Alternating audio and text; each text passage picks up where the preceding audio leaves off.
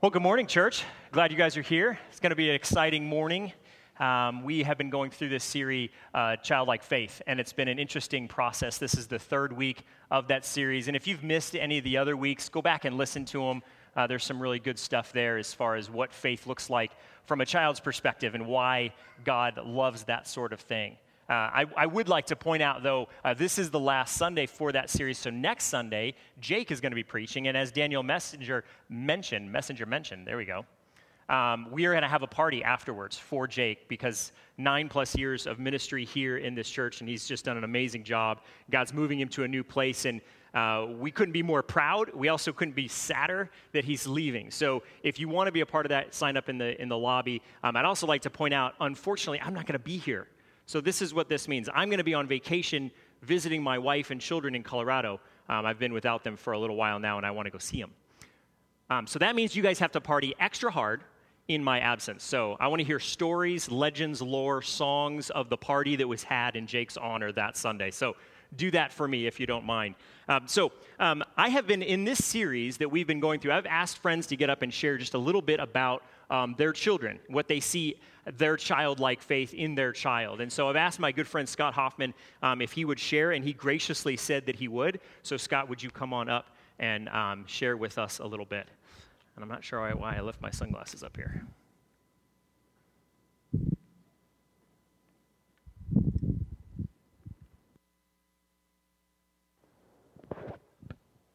Well, thanks, Josh. I appreciate it. Good morning, church. I was a little apprehensive when Josh asked me to do this, but it actually turned out to be a, a cool opportunity this week to, to sit there and, and just reflect on where my family's at, uh, where my children are at in, in their walk, uh, you know, in developing their faith, and, and frankly, where my wife and I are at too. So, something I, you know, don't always take the time to do. Obviously, we should, but um, I'll share with you what I came up with here and let uh, Josh continue. So, in thinking about the subject for the last few days, uh, I began by considering what is faith. Uh, faith is defined as complete trust or confidence in someone or something, or a strong belief in God based on spiritual apprehension rather than proof. As I thought further about our development of faith and our individual walk, I was able to draw a line of progression in my family from childlike faith to maturity.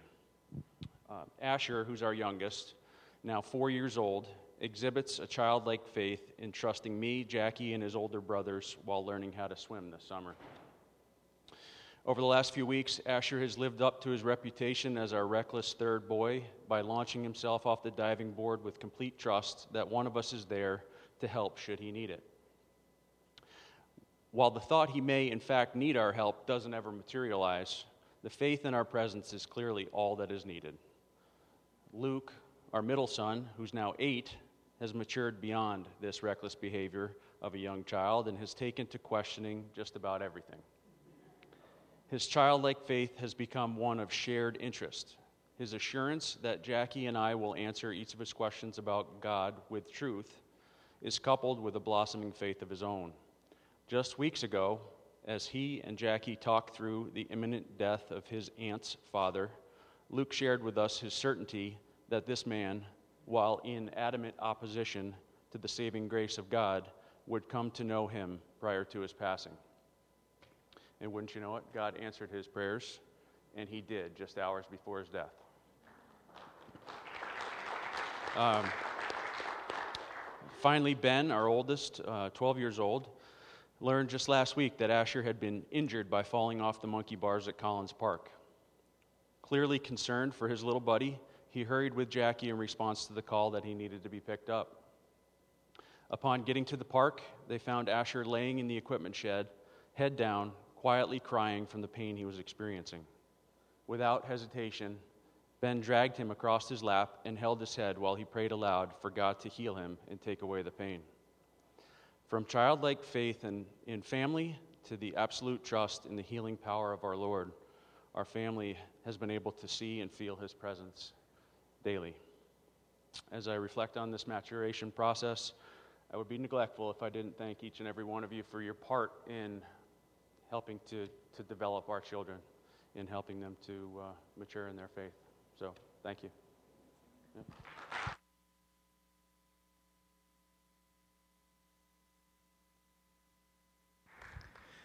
Every, every story I hear about kids doing things like that, whether it's jumping off a diving board or praying over, Ben praying over his little brother, uh, it just it gets me excited. It gets me excited inside, and I, and I can feel um, what Jesus was talking about in the last two stories that we've talked about. Jesus saying, Listen, let the children come to me. In fact, you have to be like them to get this, to understand this.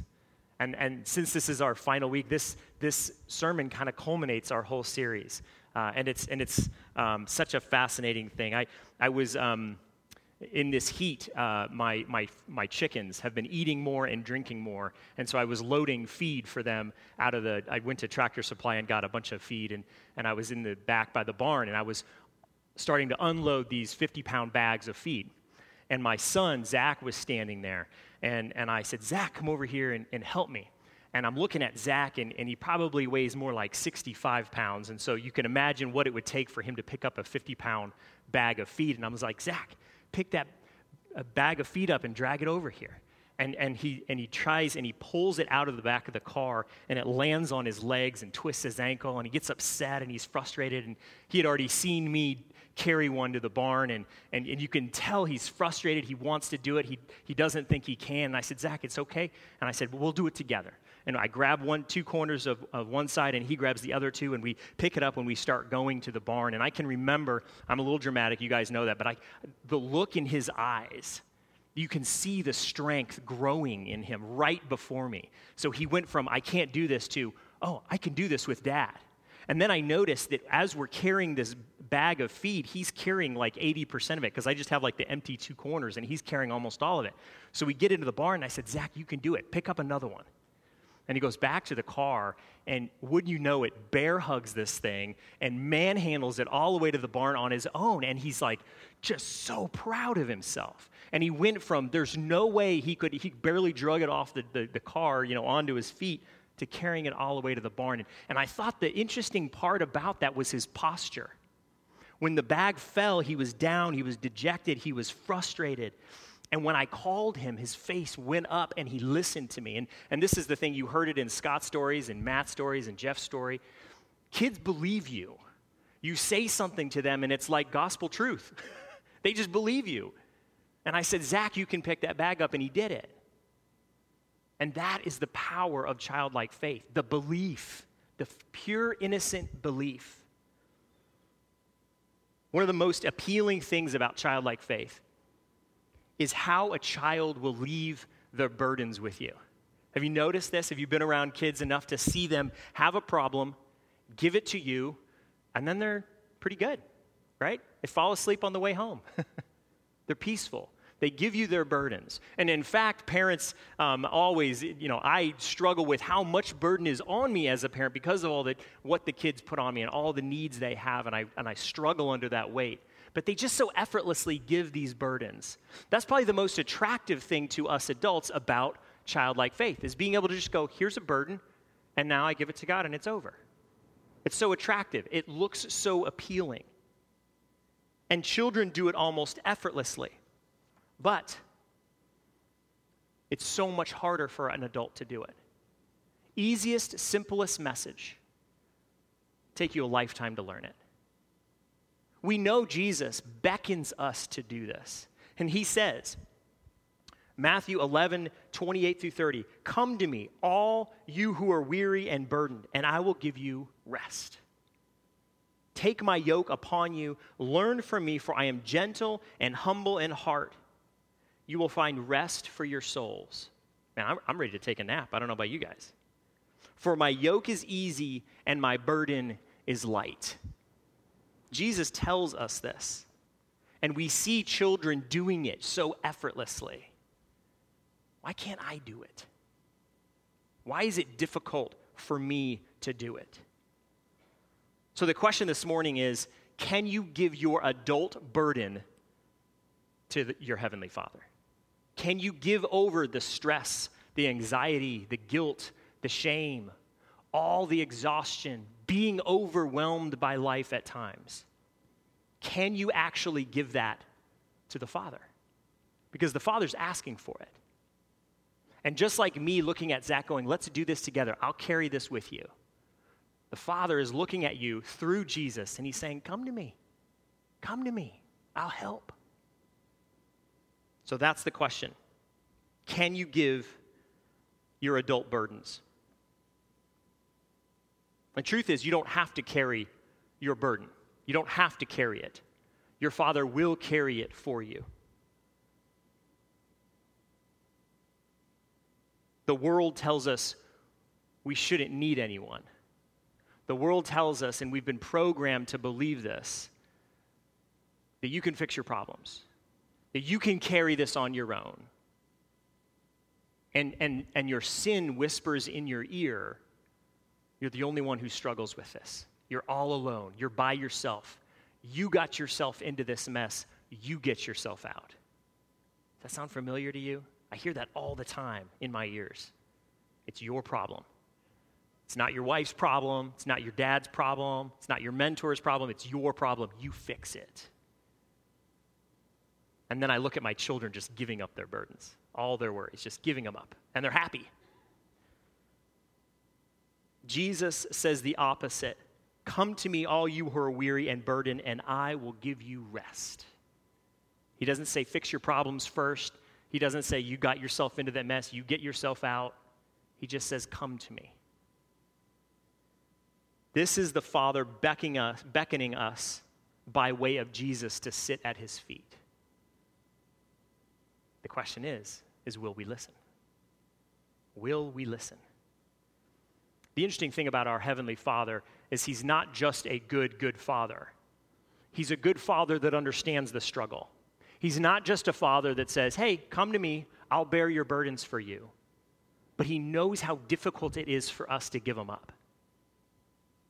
So He walks, He not only walks with us during this process, but He gives us in Scripture story after story after story of people giving up their burdens and sitting at his feet. It's almost like he wrote it for you and I to read, to be encouraged, to say, Yes, I can give that up. I don't need to be worried about that. So, we get to read a story this morning. This is Matthew, Matthew's account, that's one of Jesus' disciples. And he records this event in history that happened. And he records it this way in chapter 14 of, of Matthew, first book of the New Testament, 25 through 31. It's probably a story you've at least heard of. Maybe you've read it a few times. Verse 25 starts out like this Shortly before dawn, Jesus went out to them, the disciples, walking on the lake, like you do. When the disciples saw him walking on the lake, they were terrified. It's a ghost, they said, and they cried out in fear. But Jesus immediately said to them, Take courage. It is I. Don't be afraid. This first little two verses, we get this cycle. The, the beginning of a very, very common cycle that happens in all of us something happens, we use our logical brains, and the, the logic produces something we don't understand. We get overwhelmed, we get frustrated, and we cry out in fear. Now, maybe you're a real tough guy and you don't cry out in fear physically. You don't actually cry out in fear, but your heart cries out. Maybe you keep it all bottled in and you got to have all the answers, you got to have it all together. You fix all your problems and you keep it in, but inside you're crying out. Maybe you're the opposite. Maybe you cry out at everything. But that's the beginning of a really interesting cycle. We get overwhelmed, we cry out in fear. But Jesus responds, 27. Jesus immediately said to them, Take courage, it is I, don't be afraid. So, step one of the cycle life overwhelms us. Things happen that don't make sense. It logically doesn't work in our brains. We cry out because we don't understand. We cry out in fear and Jesus' voice cuts through. And if we'll listen, he calms us. The next section here. Lord, if it is you, Peter replied, tell me to come out to you on the water. Come, he said. Jesus said. That has to be the stupidest question anyone has ever asked any adult with a normal functioning brain knows that if you step out of the boat, you're going to sink. You see, the logic had gone thrown out the window because Peter had been calmed by Jesus. And Peter is struggling with his faith. He has faith, and he's struggling with his faith because he knows this ghost figure is saying he's Jesus, and he wants proof that it's Jesus. So Peter does this remarkable childlike thing. And he says, Listen, if it's really you, prove it to me, and I'll come out to you. I'll trust you. I'll trust you if it's really you. And I just picture Jesus so effortlessly going, Come on, come on, you can do it. Pick the bag up. You can do it. The other disciples, you got to imagine, are going, What? What did he just say? He said he's going to go out to him? That doesn't make any sense. Why would that, why would be, Peter, why in the world would that be your first question in this scenario? It's almost like Peter sees Jesus walking in the water and he goes, Hmm, I wonder if I could do that. Peter, showing childlike faith. Then it says Peter got out, got down out of the boat, walked on water, and came toward Jesus, the only non God figure in history to walk on water. And he came toward Jesus. Here's the start of that cycle again, verse 30. But when he saw the wind, he was afraid and beginning to sink, cried out, Lord, save me. Immediately, Jesus reached out his hand and caught him. You of little faith, he said, why did you doubt? Why did you doubt? The cycle starts over. Fear, life, anxiety, stress, bills, mortgage payments, a job that may not be there tomorrow. All of those things overwhelm us and we cry out in fear. And if we're willing, Jesus responds and he calms us. Same thing happens again. You look down, you see the wind, you see the waves. You're not thinking about what God just did, about you walking away from the boat, and you begin to sink. And you cry out again, and Jesus calms you. That's an interesting cycle. And it's, an, it's, a, it's a cycle that is so common, we do it without thinking about it. Things get rough. You ever heard the saying, there's no atheists in foxholes? When life is hard, you cry out to God, whether you believe in Him or not. You cry out to Him. And if you listen, He calms you. Notice Jesus doesn't take the storm away from Peter. Peter cries out to him because he's thinking he's going to be overwhelmed. He's overwhelmed. The waves are crashing around him and he's sinking and he's overwhelmed. And he cries out to Jesus. And I think so many times I want the storm to go away at that point. I just want Jesus to remove the storm. You can just fix it, put me back in the boat, get rid of the storm. That would be great. And Jesus doesn't do that. He doesn't calm the storm. It, at least it doesn't tell us that he calms the storm in this particular story. he simply grabs Peter and asks him why he doubted. What strikes me about this story is the posture of Peter. Peter has this posture. Jesus walking out to him on the lake. Peter is looking at Jesus. He doesn't understand it. He gets terrified. He freaks out. Jesus calls out that it's him, and he calms down. He, he asks Jesus to come out, and he comes out. And his eyes are on Jesus. His posture is up. His eyes are looking at Jesus. He gets out of the boat, he's looking at Jesus. As soon as his posture changes, that's when fear creeps in. He looks down and he sees the wind and the waves and the storm circling him. And he takes his eyes off Jesus and he begins to sink. And I think it's also interesting that he begins to sink. Did you catch that in the text? He begins to sink. I kind of thought that, like, if you trust Jesus, you can walk on water, and if you don't, you sink like a rock, right? Like, it's just boom, he's gone. But, it, but it's like this slow transition, at least it implies it. Verse 30 But when he saw the wind, he was afraid and beginning to sink. cried out, Lord, save me. It's almost like this balancing act. When you have faith, this thing happens. And when you don't have faith, it slowly transitions. Faith is not black and white. You can have a little bit, you can have a lot. And you can struggle with your faith, and you can have faith. Such an interesting thing. The repetitive cycle the use of human logic, which, by the way, is not a bad thing. Human logic is great. We use it every day. It pays the bills, it gets us jobs, it helps us care for our family. Not criticizing human logic. But human logic, void of faith, will take us down a path that makes faith look bizarre and strange. So, the use of human logic and becoming overwhelmed and terrified. Jesus or Peter allows Jesus' words to calm him and to strengthen him. And then the storm happens some more. Using human logic, he thinks he's going to sink. He becomes overwhelmed and he cries out to Jesus again. And Jesus' words calm him and strengthen him again. There's just one little part in this cycle that we get caught up in. It's like a sub cycle. So when we get overwhelmed, we get a, a, a, the stress or anxiety of life overwhelms us. Our instincts, our, our, our programmed brain tells us to do several things work harder, we can give up, or we can um, try something new. But everything that our program brain tells us to, is to fix it ourselves. Fix it ourselves. And we, and we go into this little sub circle and we keep fixing and fixing and fixing and fixing and fixing. And we never break out of it.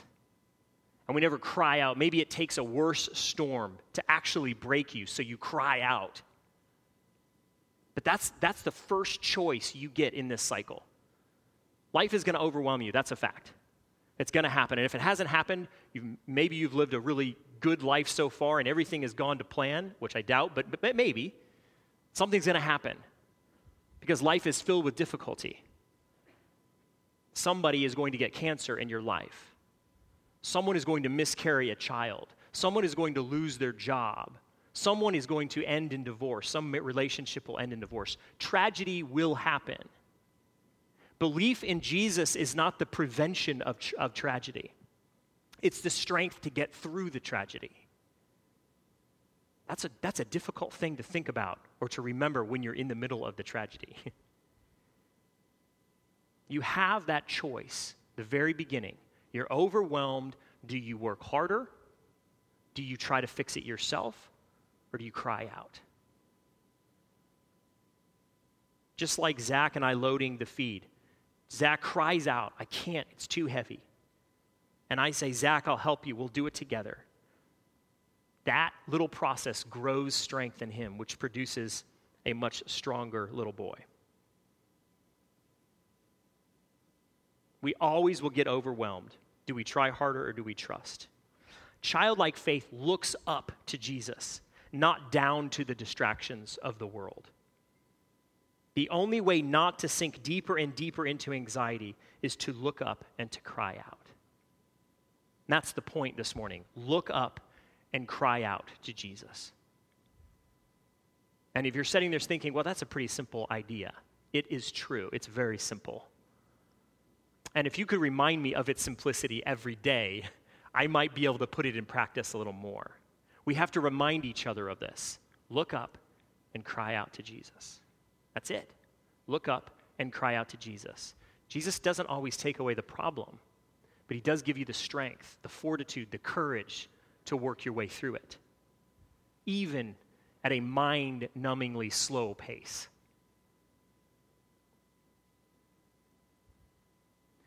Looking up allows Christ's strength to grow in us and it goes against what our brains are programmed to do. We mentioned this earlier figure it out, do it ourselves, wrestle with the problem. The ultimate lie that the enemy tells us is that you're the only one who can fix you. And that's a horrible lie because we are, by nature, the only one who can't fix us. It's Jesus that can fix.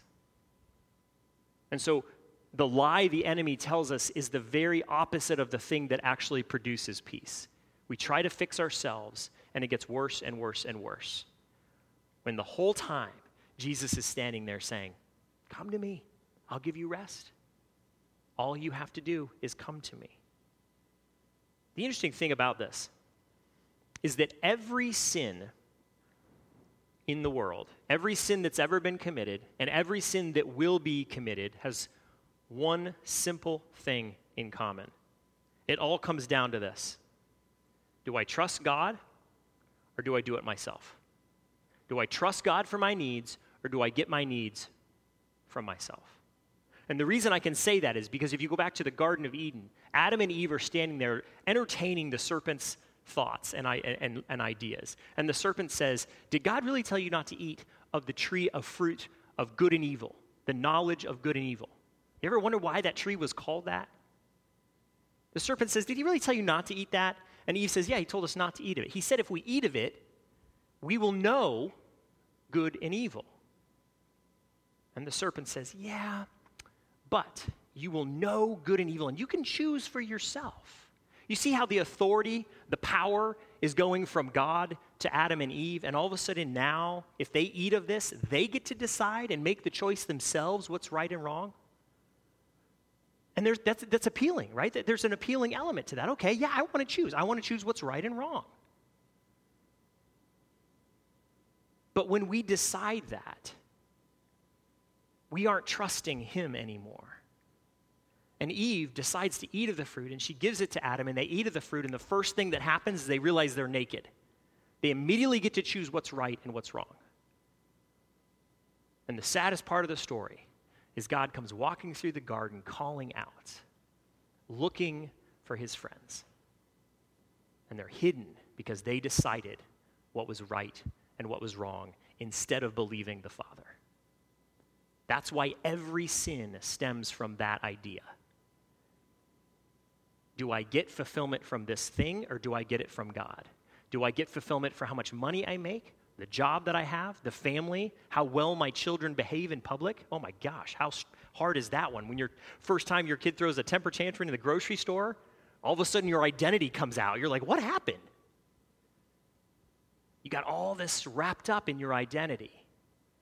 And that is the original sin. Trust God or trust yourself. That's why my message is so simple, yet it takes a lifetime to learn. And it's one of life's great ironies that we can see our children do this so effortlessly. Trust and then fall asleep in daddy's lap, and it's fine. I'm going, How did you do that? I can't do that. Listen to what Oswald Chambers says about this topic. Our yesterdays present irreparable things to us. Irreparable things to us. It is true that we have lost opportunities which will never return. And that's a reality, and it's sad. But what God can transform these destructive anxiety into a constructive thoughtfulness for the future. Here's the hope let the past sleep, but let it sleep on the bosom of Christ.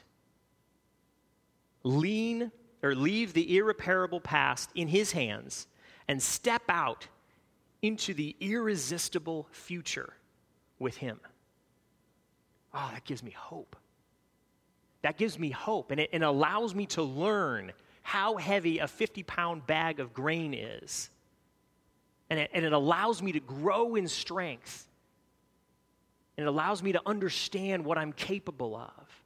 And it's because of my past and my mistakes that allows me to understand that. And it makes me grow into this I love the way he puts it the irresistible future. I can't wait to see what God is going to do with me tomorrow, and with my son tomorrow, and with you tomorrow, and the next day, and the next day. Because it's amazing what happens when you trust him. So, how do we get there? We have to lift our heads and we have to cry out to Jesus, and that's a great little phrase for you to remember. Lift your head, cry out to Jesus. Great, got it. What does that look like in your life? Practically, what does that look like? Maybe, depending on where you are, it actually is lifting your head and crying out. Maybe you're that low. But figuratively, what does it look like? What does it look like in our lives? And I have a couple of suggestions. And it always comes down to that choice. Do I get it from God? Do I trust God for it? And do I trust the way He's going to give it to me? Or do I trust myself? interesting paradigm. Sorry, I have to find my application card. I'll this. Worry or worship is the first one. Worry or worship. You make the choice. Do I worry about this or do I turn and do I worship? Okay? Second one. Remember the truth or be filled with regret. You can let the regret go if you remember the truth. And the truth is who you are, why you are who you are. You're a child of the king. And you're, the reason that you're a child of the king is because the king looked down on you and said, I want you. You're worthy, you're valuable, I want you. If you can remember that truth, the regret from the past will fade away. You can pray for help or try to pacify your cravings. You can do something about it. It's that choice turn to God or find it yourself. You can step out in faith or cower in fear. So today, this is what I want to do I want to worship Jesus today. And I want to remind myself that I'm a child of God. And I want to pray for his strength in times of trouble. And I'm going to choose faith. And when I don't, I need your help to remind me. So today, let's step out of the boat. Let's just step out of the boat. Today, let's look up and cry out to Jesus. Let's pray.